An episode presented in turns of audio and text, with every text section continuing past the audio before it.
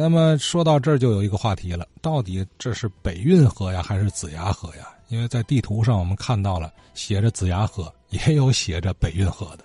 哎，李延年先生说两句。这北开呀，北边这河呀，呃，究竟是什么河？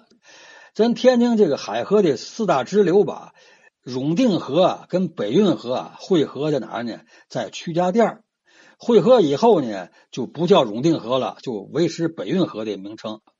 这个大清河和子牙河呢，他们在独流附近啊，那儿汇合。汇合以后呢，大清河就流入子牙河了，流入市区叫子牙河。所以说，流入市区呢，一个北运河，一个子牙河。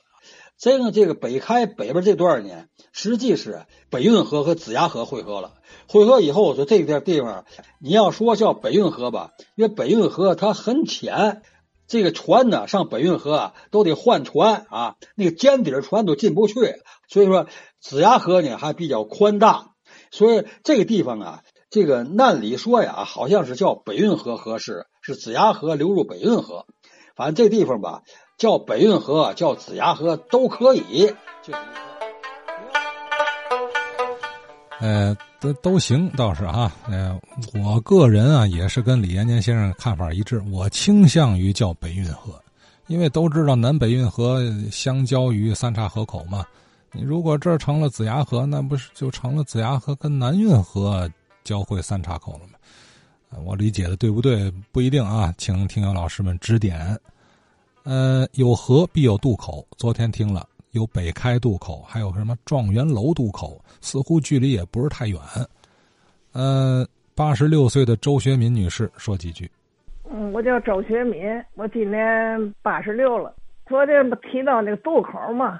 第一个渡口啊，那大伙儿上说了说，就是从西头到河北这边有一个，就那个水闸呀，那地方有一个渡口，不那边。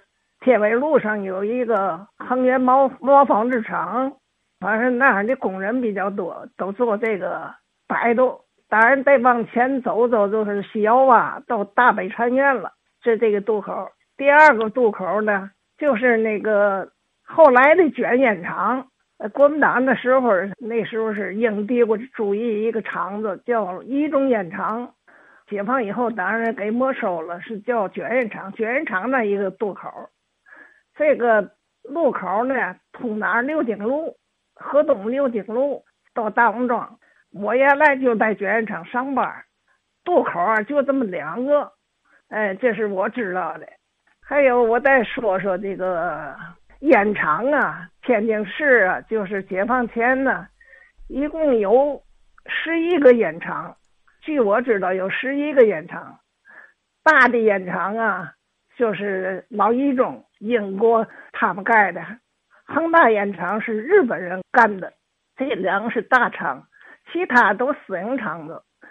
呃，我呢那时候就在私营厂子上班了那时候厂子在河北区啊，是小王庄那边，志成道那个杨桥大街那厂在那儿。五一年的时候迁到山西路天津日报对过的，我们那厂子叫新华烟厂。还有什么康乐烟厂、新华烟厂、裕华烟厂，反正小厂子加一块，连大带小十一个。这不解放以后，像那个日本人盖的和是帝国主义那个英帝国主义盖的，都都给没收了，房子不都是归公了？私营企业的呢，就公私合营。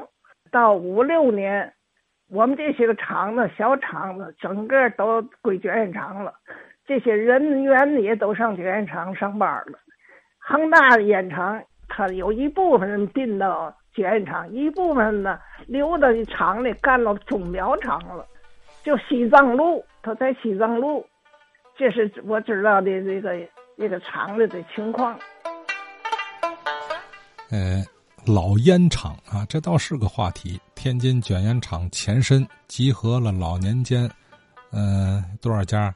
至少十一家烟厂啊，这是八十六岁的周学敏周阿姨她的记忆中啊是十一家，呃，至于说渡口，周阿姨记忆中明显记得少了啊，相差这么老远，才俩渡口不行，